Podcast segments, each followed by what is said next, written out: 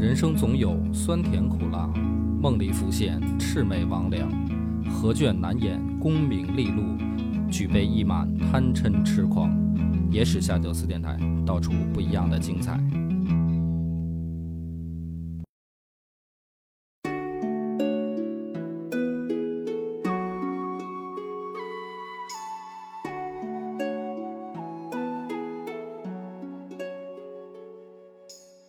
大家好，欢迎收听《野史下酒》，我是主播恶霸波。张小娘，上集呢，咱们讲了曹操之所以能崛起，依靠了是颍川氏族的帮助嗯啊，他背后有这些大的家族在支持他。上回呢，我也说了，说看看大家评论留言嘛，就是因为讲这种历史的背景知识吧，还是多多少少有一些枯燥啊。但是好就好在呢，它跟三国沾边的话呢，接受程度看来还不错，对吧？就大家一提三国，还是比较感兴趣。哎，比较感兴趣，所以那我就想说，咱就要不再接着试试啊？比如今天我就想曹魏的这个背后的家族讲完了，干脆咱就讲讲，因为大家肯定是看《三国演义》的最多，也最喜爱的是《三国演义》。那从演义的角度出发呢，咱们就讲讲这个蜀汉集团。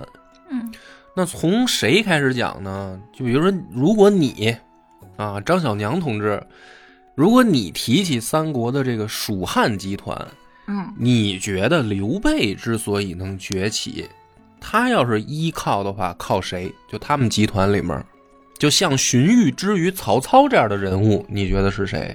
那应该是诸葛亮吧？哎，那你看这个，大家肯定对于诸葛亮呢不陌生，对吧？因为《三国演义》对他的刻画可以说是毫不吝啬笔墨，基本上是把第一谋士的，呃这这第一第一聪明人，就是嗯连别人的事儿都安他身上讲啊，嗯基本上是这种幅度的去描述他。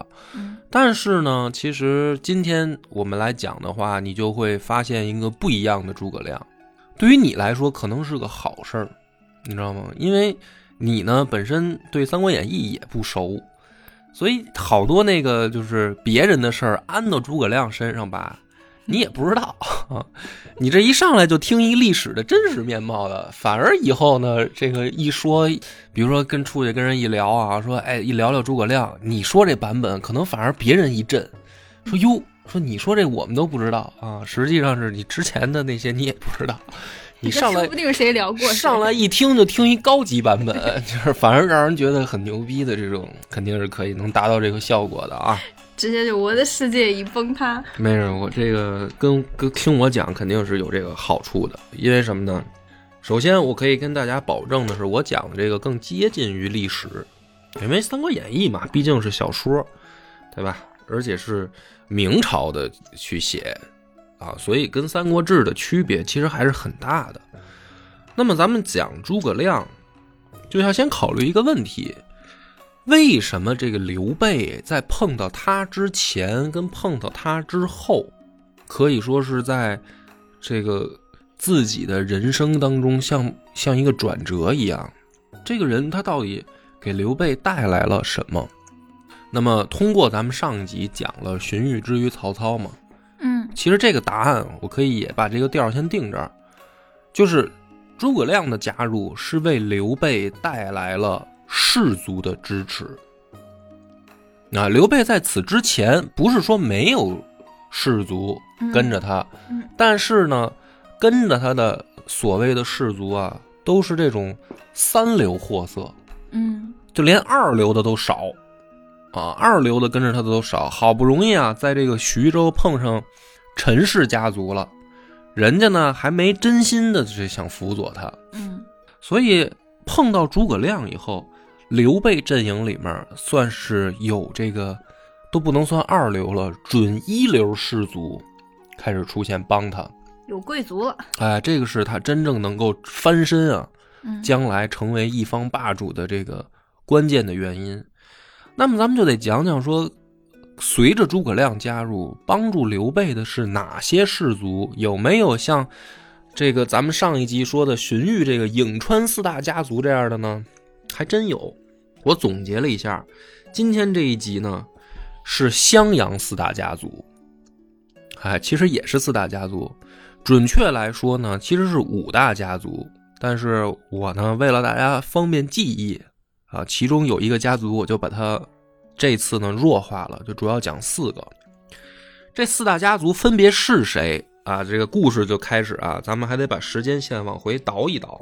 襄阳这个地儿，自古就是战略要地，湖北是湖北，没错，湖北，湖北是省嘛，襄阳是这个再往下具体的一个，我们现在看可以是城市的市市级了，是吧？地级市，啊，襄阳这个位置呢，为什么它重要？因为它在汉水的中游，连接上通关鲁，下连吴越，北控宛洛，南达滇黔，就是它是一个所谓的四通八达的汇聚之地，在交通上来讲就很重要。所以从古到今呢，这个襄阳啊，一直是一个非常非常重要的战略要地。但是呢，咱们时间线现在倒回的是三国时代嘛。三国时代，襄阳虽然在地理位置上重要，但是并没有发展起来，为啥呢？就是它的这个经济繁荣程度嗯还没有像我们后来所知道的那么高。嗯在当时东汉的时候，它不过是南郡下面十七个县当中的一个，就是它就是一个县城，襄阳。嗯那么，为什么他在这个三国时代突然变得如此重要呢？因为有一个人的到来，这个人叫刘表。啊，你看没感觉？又了，又是这样。没，先不用忘，我先不用忘啊，先别着急啊。怎么回事呢？为什么这个人来很重要呢？就是原本啊，这个南郡它属于什么呢？荆州。嗯，就是他再往上一级行政单位是州嘛，荆州。这个荆州刺史呢叫王睿，琅琊王氏，也是世家大族。这个王睿呢和下边的长沙太守，太守就是市长嘛，咱们现在理解，嗯就是他这个省长和他下面一个市长闹矛盾，结果呢这个市长非常鲁，啊，把这个王睿给宰了。宰这个王睿的人是谁呢？就是长沙太守孙坚。嗯哦，什么呀？孙坚是谁？知道吗？孙坚就是孙策、孙权的爹嘛。啊，但是这个里面就有一个问题了，这个孙坚啊，为什么敢杀他的上官？就是他是一市长，长沙太守嘛，对吧？按理来说，王睿是他上级啊，因为他有军队，有钱，是只是这么简单吗？那你有背景，哎，对了，他的背景是谁？孙坚的背景实际上是袁术，就是袁氏是他的背后给孙坚撑腰的这个人。所以呢，实际上袁术挑唆挑唆这个孙坚啊，在荆州闹事儿，嗯去杀这个上官，目的是什么呢？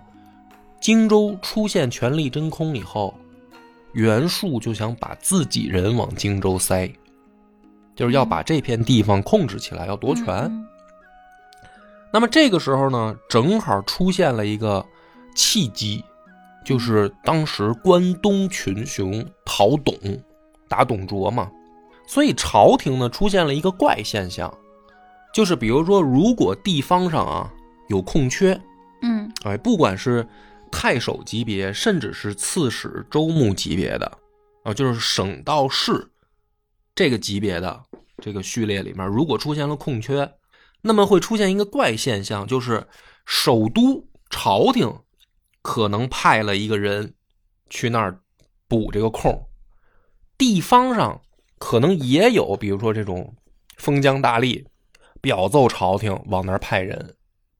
所以当时呢特别逗，就比如说这个荆州地方上有空缺，这个首都往这儿派人，袁术也往这儿派人，那到底谁来当这个官儿呢？就东汉这个末年就乱到什么程度，你可能现在很难想象。最后谁能当成这个官儿，取决于谁先到任。我以为取决于谁能把谁打死呢。哎那到任之后，如果你不服，你比如说，比如说啊，比如说咱俩，嗯我是朝廷派去的，嗯你是袁术派去的，嗯比如说咱俩都派到沧州嗯，当的这个沧州的，比如说这个官儿。你当我服。那比如说啊，比如说那好，我先到了，嗯，这官儿就是我先当上。嗯，那好了，比如说你不服，我就去把你弄死。对你就可以联合你们当地的父老乡亲，帮我弄死。那这种如果出现这种情况了，嗯怎么办？就如果出现了啊，就是说，比如说先派去的这个人嗯被后派去的人，不管是明杀还是暗杀，给弄死了，这个事儿怎么办呢？那就后派去这个人当官喽，那么要不要追究他的责任呢？朝廷要不要追究呢？追究也肯定查不出来吧？哎，当时东汉末年，大部分的情况不能说所有啊，大部分的情况是不追究。嗯，就是知道怎么回事儿哎，就对，就像你说的，就是想管也管不了。嗯所以在这个情况下呢，刚才咱们说荆州出现了一个重要人物叫刘表。这个刘表啊，他是向董卓要的这个荆州的官职，嗯就是他跑去找董卓说 说，你看这个荆州刺史的官职空了，我想去那儿当官儿。董卓就给了他一个任命状，嗯代表朝廷。嗯这个刘表呢，带着这个任命状，偷偷摸摸的跋山涉水的，因为他要经过袁术的这个防区，他要经过人家的地盘儿。他怕袁术把他弄死。对，但他但是他真的做到了，他呢就跑到了当时这个襄阳。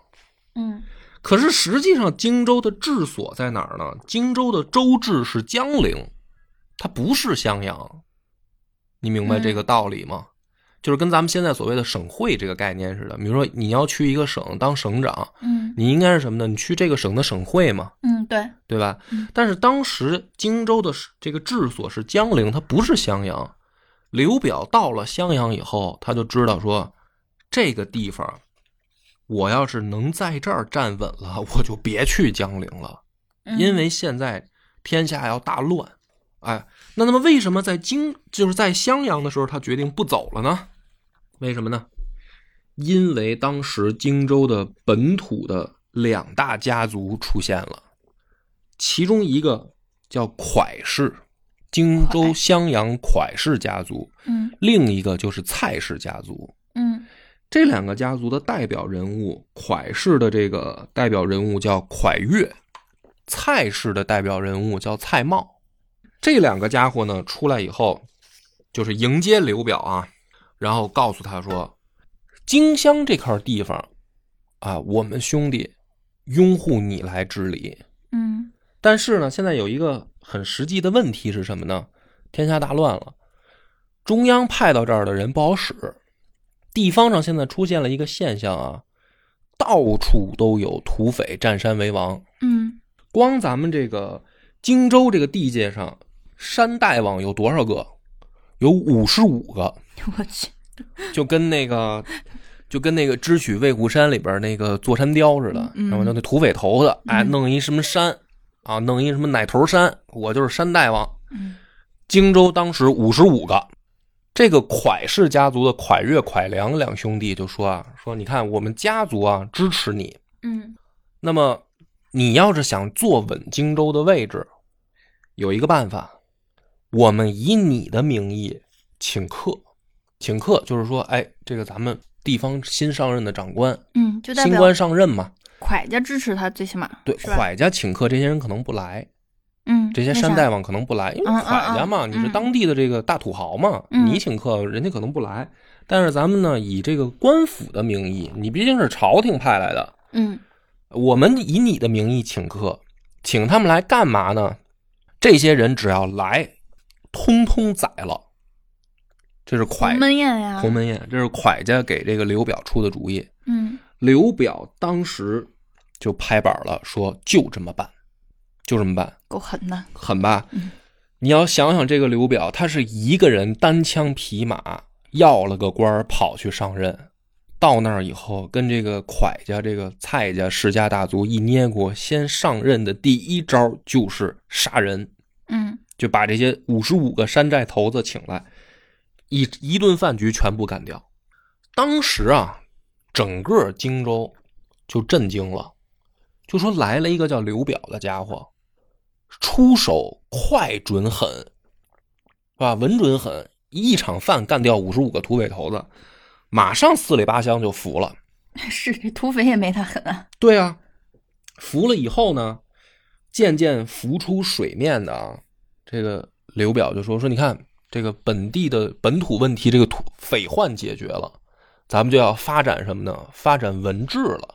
嗯，发展文治的话，就他就问这个蒯氏兄弟和蔡瑁，说当地啊，咱们如果要是搞搞文化建设，怎么搞呢？就是除了你们两家以外，还有没有什么大家族？嗯，于是呢，这个时候以襄阳为中心，以刘表为代表，就浮出水面了。襄阳四大家族，四大家族分别是蔡家、蒯家、黄家和庞家。那么咱们分别介绍这四个家族啊。蔡家是当地的大地主、大土豪，他们家在这个城外的别墅，就这种小庄园别墅啊，嗯有五十多座。嗯。家里面服务员就是婢女，就有上百人。嗯。啊，给他们家提供服务，是当地的大土豪。蔡家的族长叫蔡讽，嗯。他的姐姐嫁给了当朝太尉张温。太尉上上集故事给你讲过，哇别别忘了什么级别，叫什么？太尉应该叫什么？三什么？三公，啊三公，除了太尉，另外两个是什么？嗯，忘了太完了忘了，司空、司徒、太尉是三公嘛？哦，这个蔡家的族长蔡讽的姐姐嫁给了当朝太尉，嗯哎，这是你看他的背景。大女儿就是蔡家大女儿啊，嫁给了四大家族另一个黄家这个家家长，叫黄承彦。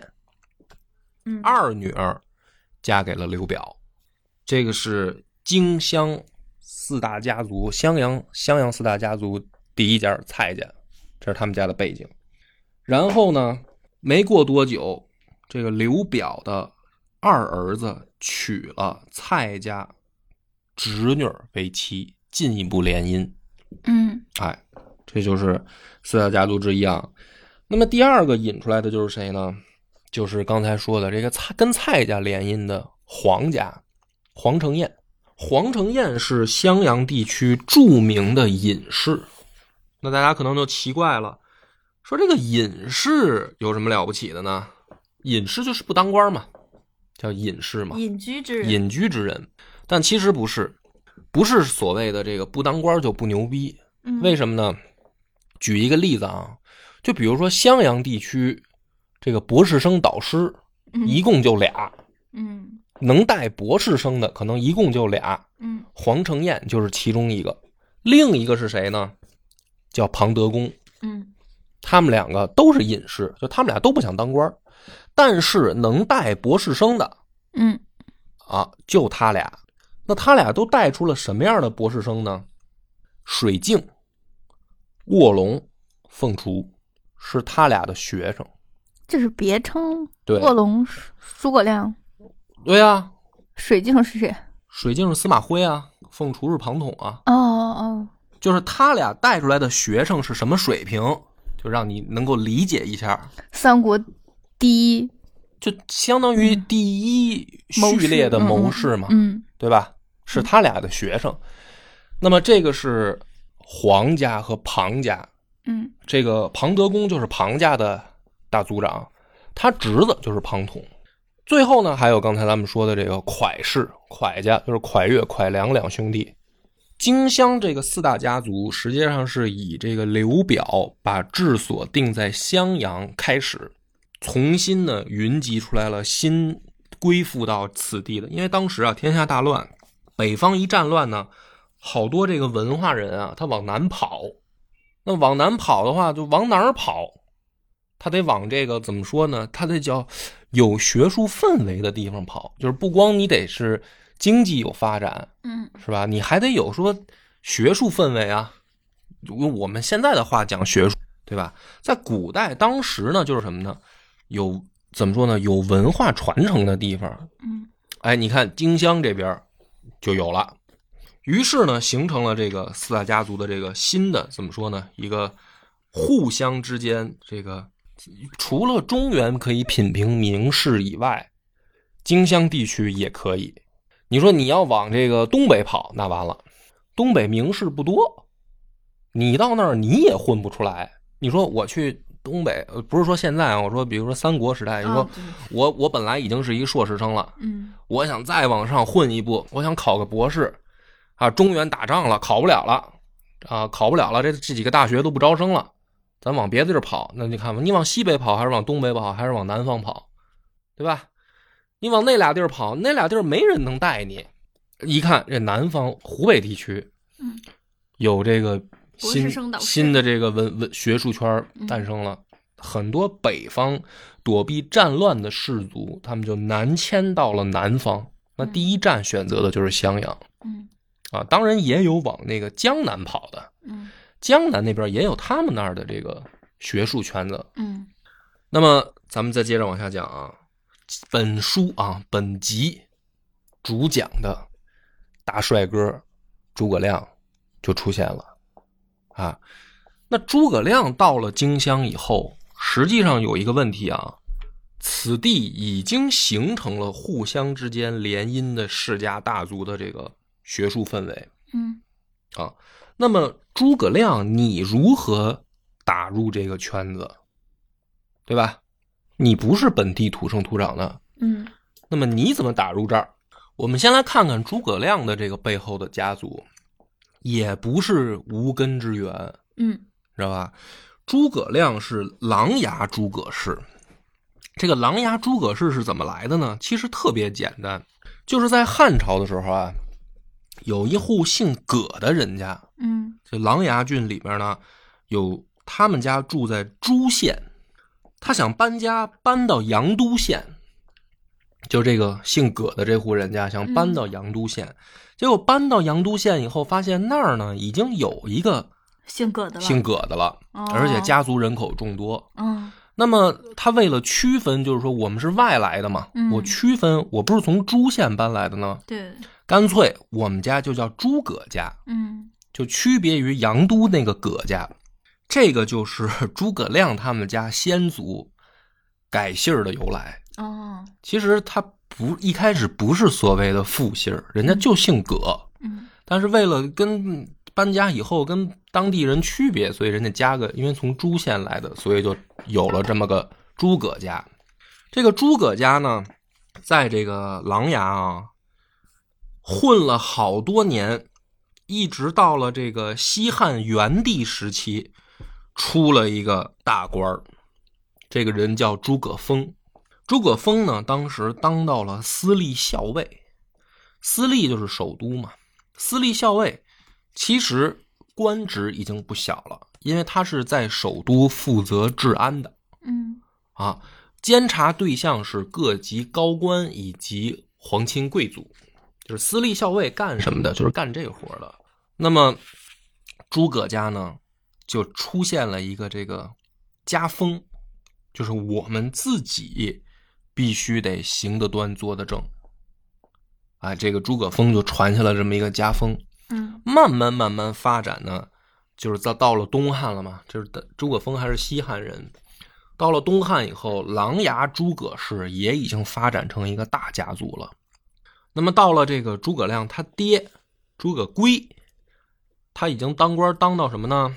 泰山郡丞，其实也不大，这个泰山郡丞这个官儿不大。嗯诸葛亮还点儿背，他爹死得早，就他还没成年呢，他爹已经死了。嗯死了以后呢，诸葛亮呢就跟着他叔叔诸葛玄嗯过日子，因为岁数还小嘛。嗯诸葛玄呢，当时被袁术派去豫章当豫章太守，就给他推荐去豫章郡嗯当太守。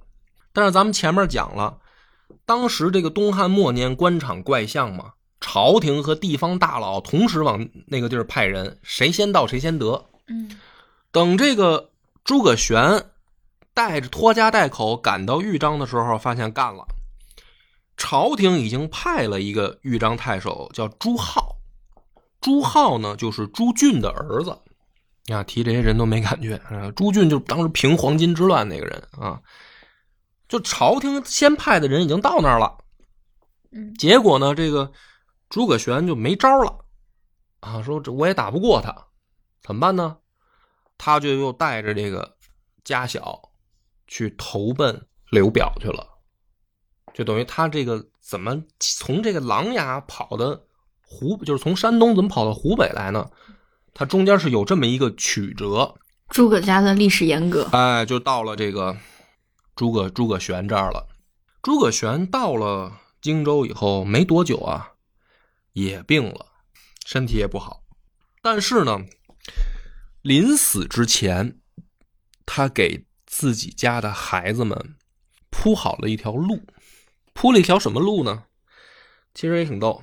你看啊，他能够让袁术给他派官儿，说明他跟袁家关系不错，嗯，对吧？那么官儿没当成，他又跑到荆州去投靠刘表，那说明什么呢？说明琅琊诸葛氏的这个身份啊，在氏族里面是有一定认可力的。就是你要是一个平头老百姓，你们家啊不是氏族出身，那像这个袁术和刘表这样的人是不会理你的，是你谁呀？对吧？嗯所以诸葛玄呢，在临死之前，实际上给诸葛亮啊铺好了一条路。嗯什么路呢？首先，诸葛亮的大姐嗯嫁给了蒯家的蒯齐，这个是江阳四呃襄阳四大家族之一啊。嗯二姐嫁给了庞德公的儿子庞山民，嗯。就是襄阳两位能带博士生的导师，其中一位老庞家啊犯愁了，这儿子吧年纪不小了，找不着对象。嗯。哎，这诸葛玄一看，你说这不是巧了吗？我们这儿有一个二小姐嗯。啊，跟你家儿子挺般配，这就是什么四大家族第二个，就就搞定了吧？诸葛亮娶的媳妇儿是谁？娶的叫黄月英，啊黄月英就是黄承彦的闺女。嗯这唯一两个能带博士生的，一个娶的，一个是什么？一个儿子娶了他姐，嗯他自己娶了另外一个人的闺女，嗯这就跟三个家族联姻了。嗯对吧？那么蔡家本身跟这个他们是有联姻的呀，对吧？因为刘表娶的是蔡家二闺女，嗯，所以这儿考你一下啊！你别考我了。啊，不别不考，受不了是吧？就是很多人他倒不清楚一个关系啊，我们这儿来给大家讲讲，就是诸葛亮见着刘表叫啥？哎呀，我给你捋啊，你看看能不能想清楚？嗯刘表娶的是老蔡家的二闺女，嗯老蔡家的大闺女嫁给了黄承彦，嗯黄承彦生的闺女嫁给了诸葛亮。所以问诸葛亮见着刘表叫啥？诸葛亮，你看，哎啊，别乱，别乱，不要 慌啊，不要慌，来来来啊，我给你这么捋：老蔡家生了俩闺女，大闺女嫁给黄承彦了，二闺女嫁给刘表了，所以黄承彦跟刘表啥关系？连襟。连襟，嗯对吧？嗯那好了，黄承彦的闺女嫁给诸葛亮了，那诸葛亮见着刘表叫什么？这还是这么，还是看你这个，就这么说吧。你们老张家有俩闺女，嗯对吧？你嫁给我了，嗯你妹嫁给这个宇轩了，嗯那我跟宇轩是不是连襟关系？嗯，你闺女见着宇轩叫什么？叫姨父，那你闺女老公见着宇轩叫什么？叫姨父，所以刘诸葛亮见着刘表叫什么？叫姨父。对呀、叫姨父呀。这这这点事儿就到你这儿就就费了劲了。就那再接着问你啊，那这个诸葛亮见着蔡瑁叫什么？又得重新叨，完了又乱了，又他妈乱了。我们直接揭晓答案可不可以？你看，我给你倒一下啊，这个蔡瑁的姐姐嗯嫁给了黄承彦，对吧？黄承彦闺女嫁给了诸葛亮，所以诸葛亮见着蔡瑁叫什么？蔡瑁的闺女嫁给了黄承彦，黄承彦的闺女嫁给了诸葛亮，诸葛亮跟黄承彦、哎呀跟蔡瑁叫什么？那叫老爷，不是叫什么？叫我再给你讨简单，怎么样？你看啊，黄承彦娶的是蔡瑁的姐姐，嗯，黄承彦闺女管管蔡瑁叫什么？黄承彦的闺女跟蔡瑁叫舅舅。叫舅舅，对吧？嗯那她老公呢？叫什么呀？就是她闺女的老公管蔡瑁叫什么？叫舅舅对，也叫老舅嘛，啊，对吧？嗯？所以你看，诸葛玄给诸葛亮铺的这条路，嗯。这个荆州最高长官刘表，嗯，诸葛亮见了以后叫姨父，嗯。管人家，嗯。对吧？嗯。军事最高长官蔡瑁，诸葛亮见面果然叫老舅，你就明白诸葛亮是怎么打入荆襄四大家族这个氏族圈子了吧？啊，所以啊，当时有人家笑话诸葛亮，说这个莫作孔明则父，正得阿成丑女。嗯什么意思呢？就是说啊，这个黄承彦的闺女黄月英长得丑，史书里面写说是黄发黑面，头发发黄，就感觉就营养不良，嗯脸儿黑。嗯这咱这都说姑娘她白才好看，这黑脸儿嗯不好看吗？嗯说脸上还有麻子，就黄承彦这闺女就长成这样。诸葛亮呢，史书里面也记载，人易中天老师也说了嘛，诸葛亮叫大帅哥嘛，嗯，对吧？美男子。美男子，美男子娶这么一丑媳妇儿，大家就笑话这哈，诸葛亮这个娶媳妇儿，你看看不会娶。嗯，实际上你回过头来想想，那他妈他是不会娶吗？他太会，他是太会娶了才对，对吧？就是《三国演义》是假的，三顾茅庐这个有点小说成分啊。嗯但是你要想一点是，你就按照这个《三顾茅庐》里面的情节，这个刘备啊，大冬天的跑到这个小山村里面去找诸葛亮，没找着，嗯出来以后就碰上黄承彦了。嗯对吧？黄承彦就就唱着歌啊，唱着歌从远处骑个驴就来了骑驴。啊。这个刘备一看，这高人啊，嗯山中隐士范儿嘛，嗯对吧？那赶紧上前就问，是吧？老先生是谁？嗯黄承彦就说啊，我是谁谁谁。刘备一听也高兴，说：“哎呀，我在这边，我也刚来，我想认识士族的人啊。嗯说一看你又是隐士，你愿不愿意出山辅佐我呀？”黄承彦说：“哎，我说我不行，说我们这儿有一小伙子不错，年纪不大，诸葛亮，你找他吧。为什么老头儿他妈的大冬天的骑个驴在那儿？可能啊，估计溜溜跟门口等了刘备啊，不知道多久了嗯，啊，在那儿唱着歌转腰子。为什么？为什么《三国演义》能写成这样啊？那老头是为了女婿，嗯为了女婿将来跟一好大哥在那儿，他要不娶他闺女，黄承彦有毛病啊，在那儿等着，对吧？所以说这个孔明娶媳妇儿，他他娶的不是不但说是，不但是你笑他这个 娶丑媳妇儿这个事儿不可笑，简直太精明了。人家娶的是前途。所以正是有这个士族的敲门砖。诸葛亮在野的时候结交的就是什么样的人呢？像司马徽、徐庶、崔州平、孟建、石广平、庞统这些人，嗯就他的这个朋友圈儿互相点赞之交的这些人，这个水平一下就上来了。要不你一个山东人，你跑到湖北，凭什么人家跟你结交呢？嗯对吧？就是咱们都互相之间，假如说都是名士，咱们都是这个博士生嗯啊，凭什么我们要给你点赞呢？没有道理啊！为什么？因为啊，你的家族背景，你到这儿的这个联姻，跟我们之间都是有联系的，嗯所以我们才给你点赞。所以刘备去找人才的时候，为什么碰到那么多人都推荐诸葛亮，对吧？你像我，你看，我觉得我长得也挺帅，也挺有才的，啊，为什么没有没有那么多人推荐我呢？因为他们没有跑到沧州去问，对吧？这就这就没有用啊，这个你就便于理解就就可以了。那么最最重要的还有一点，除了媳妇儿娶得好啊，这样还有一个很硬的关系，就是他还有一大哥，他大哥成年早，就他叔叔带着他来荆襄之前啊，他哥哥已经出去当官了。他哥哥是谁呢？叫诸葛瑾。嗯诸葛瑾是和鲁肃同时被孙权看中、加以重用的人。嗯那么当时是东吴的官场是什么情况呢？孙策刚死，孙权接班了。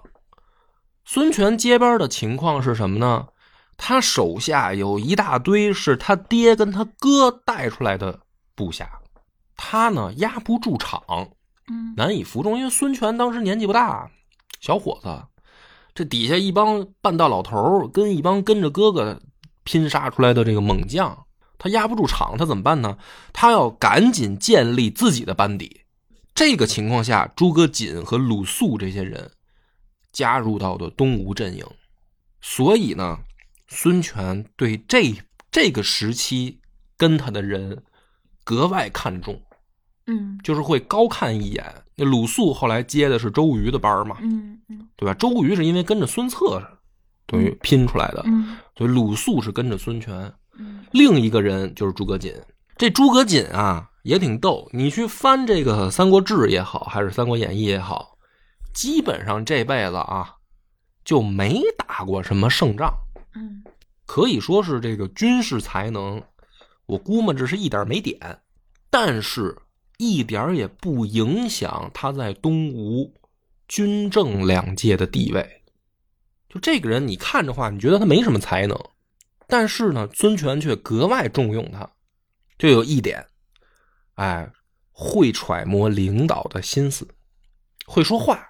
啊，这诸葛瑾你你在他这个就是巧了，第一个他去的时机巧，就孙权啊需要班底的时候他去了。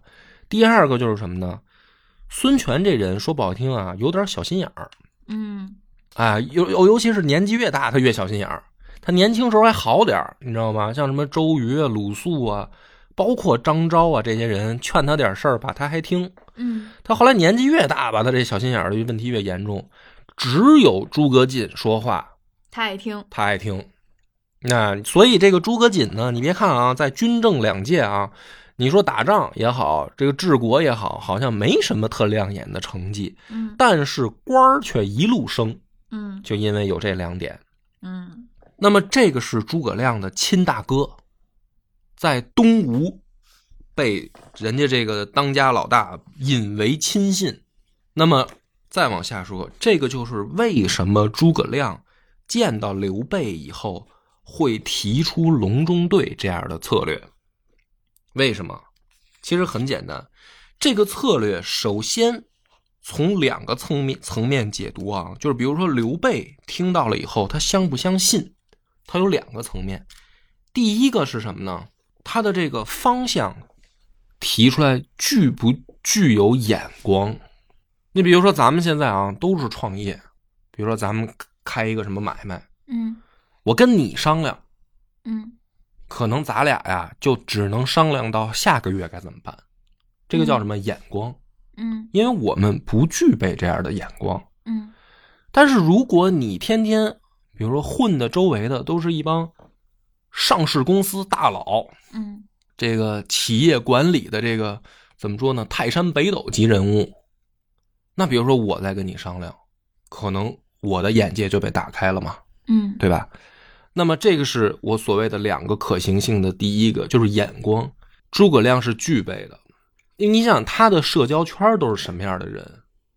都是荆襄地区的大士族，有学问、有文化、有眼光，而且手是伸进军政两界的，嗯对吧？因为我刚才咱们就问那个问题了，他管刘表叫什么？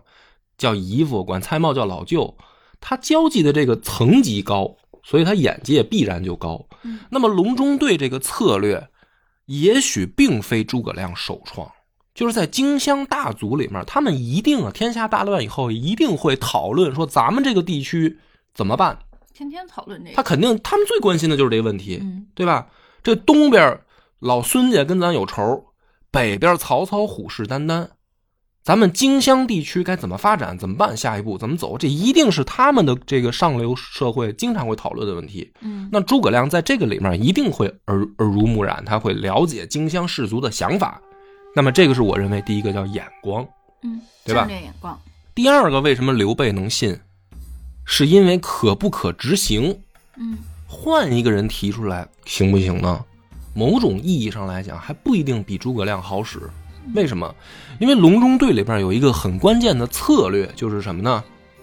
我们要向东联合孙家，对吧？隆中对是什么呢？我们占据荆州以后，向西拿下益州，就是现在的四川地区，嗯然后我们向东结盟，和江南地区的这个东吴结盟，然后我们一起北伐嘛。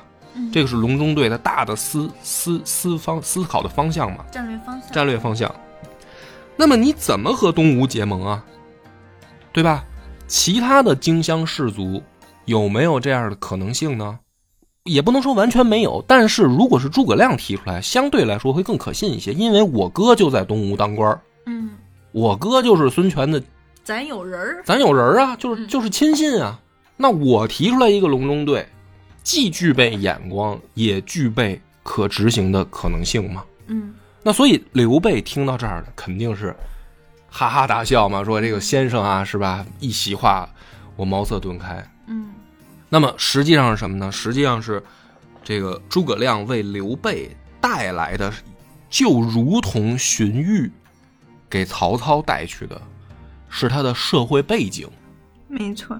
对吧？嗯。那么随着诸葛亮的加入，我们就可以发现荆襄地区的一些二流士族，嗯也陆续加入了刘备这个政治集团。那么最后呢，咱们就是也要讲一个结局，就很可悲的是什么呢？因为三国后来大家大家都知道三足鼎立了嘛，三足鼎立了以后，只有荆州地区分裂了，就是说以州为单位，只有荆州地区的士族们分裂了。嗯因为荆襄地区呢，原本七个郡，首先曹操从南郡划出来一个襄阳郡，就是原本南郡变成了两个，一个还叫南郡，一个叫襄阳郡，然后从南阳郡划出来一个南襄郡，嗯所以呢，荆襄从原来的七郡变成了九个郡。那么北边呢，就相当于这个南阳郡、南襄郡和襄阳郡这三个郡归了曹操了，就是归了魏国了嘛，相当于嗯啊。那么南边呢，零陵、武陵、贵阳、长沙这四个郡，一开始呢是被刘备占领了，后来呢，等于从这个南郡，南郡被这个东吴占领了嘛，嗯。然后还有就是江夏郡被东吴占领了两个，然后后来刘备等于又跟这个东吴再划水而治，就是一边分三个，等于荆襄九郡，三个势力各自各占三个。那么随着他们把这个版图一划分，原本荆襄的氏族就分裂了啊。那么其中咱们说这个四大家族里面，老蒯家就是最早跟刘表的这个，后来就跟了曹操了。曹操得到蒯家以后，高兴的说啊，说我得到荆州我都不高兴，我也没什么可值得骄傲的，但是我得到蒯越太让我欢喜了，就可见荆襄氏族对于这个老曹来说也是非常有吸引力的。另外呢，在这个后面我们可以看史料可以找到啊，司马炎就是晋武帝晋朝建立了，在《世说新领域》里面有一个案子，他呢去调解人家这个家庭纠纷。什么家庭纠纷呢？说有一个蒯夫人啊，骂老公没本事，竟然惊动司马炎亲自出面搞第六条街市。那这是怎么回事呢？这个蒯夫人的祖父就是蒯良，就是这个荆襄四大家族之一的这个蒯氏，他的这个就是这个蒯良的这个孙女，一个是这个蒯夫人，另一个就嫁给了王家。那么这个司马炎管这个蒯夫人叫姨妈，就是后来蒯家混得如何，跟着老曹家降了魏以后，一直到晋朝，皇帝见着他家的闺女叫姨妈，就是这个关系。那么另外两个呢，这个蔡家，蔡瑁他们家老蔡家，跟也跟了曹操了，混得不错。而且这里面我要强调一点，就是《三国演义》里面写的什么这个蒋干盗书，然后回去曹操杀蔡瑁、张允这些事儿，那都是小说编的，就是历史里面是没发生的。真实情况是老蔡家跟了曹操以后，混得风生水起，很不错。而且蔡瑁和曹操是老相识。不是因为曹操拿下荆州以后，蔡瑁才归降的。呃，史书里面有具体的例子。曹操到了襄阳以后，直接先去的蔡瑁他们家，因为他们俩认识。他一进门呢，就说了一句话，啊，原文是这么说的：“德归故意往西共见梁孟兴，孟兴不见人时否？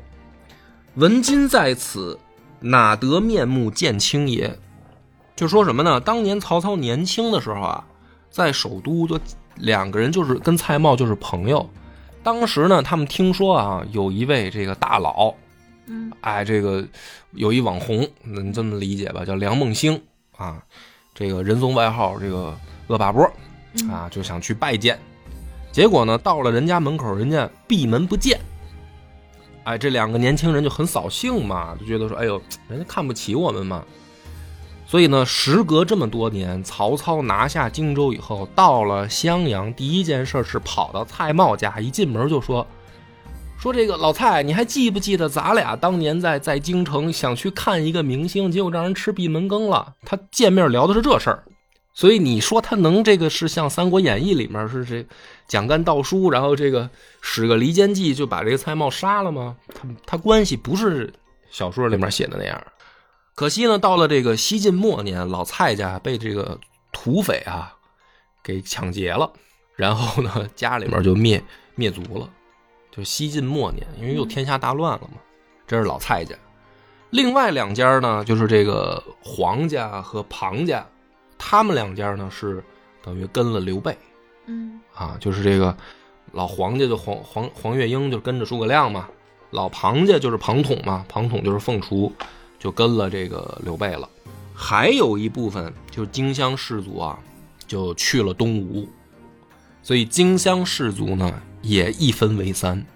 但是咱们今天的故事到这儿呢，就讲清楚了，就是刘备他的手手里面之所以能够这个怎么说呢，有新的这个筹码重新上桌，是因为有诸葛亮的加入。诸葛亮给刘备带来的是什么？是荆襄豪门的关系网，嗯，资源资源。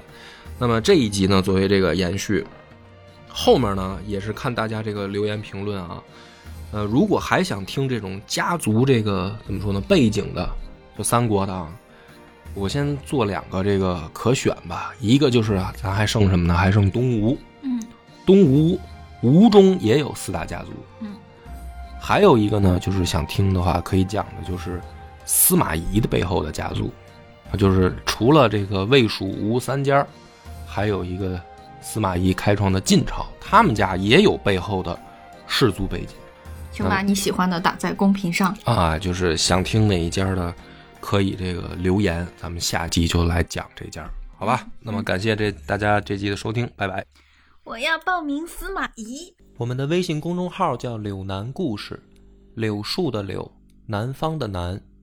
如果还没听够的朋友，欢迎您来订阅关注。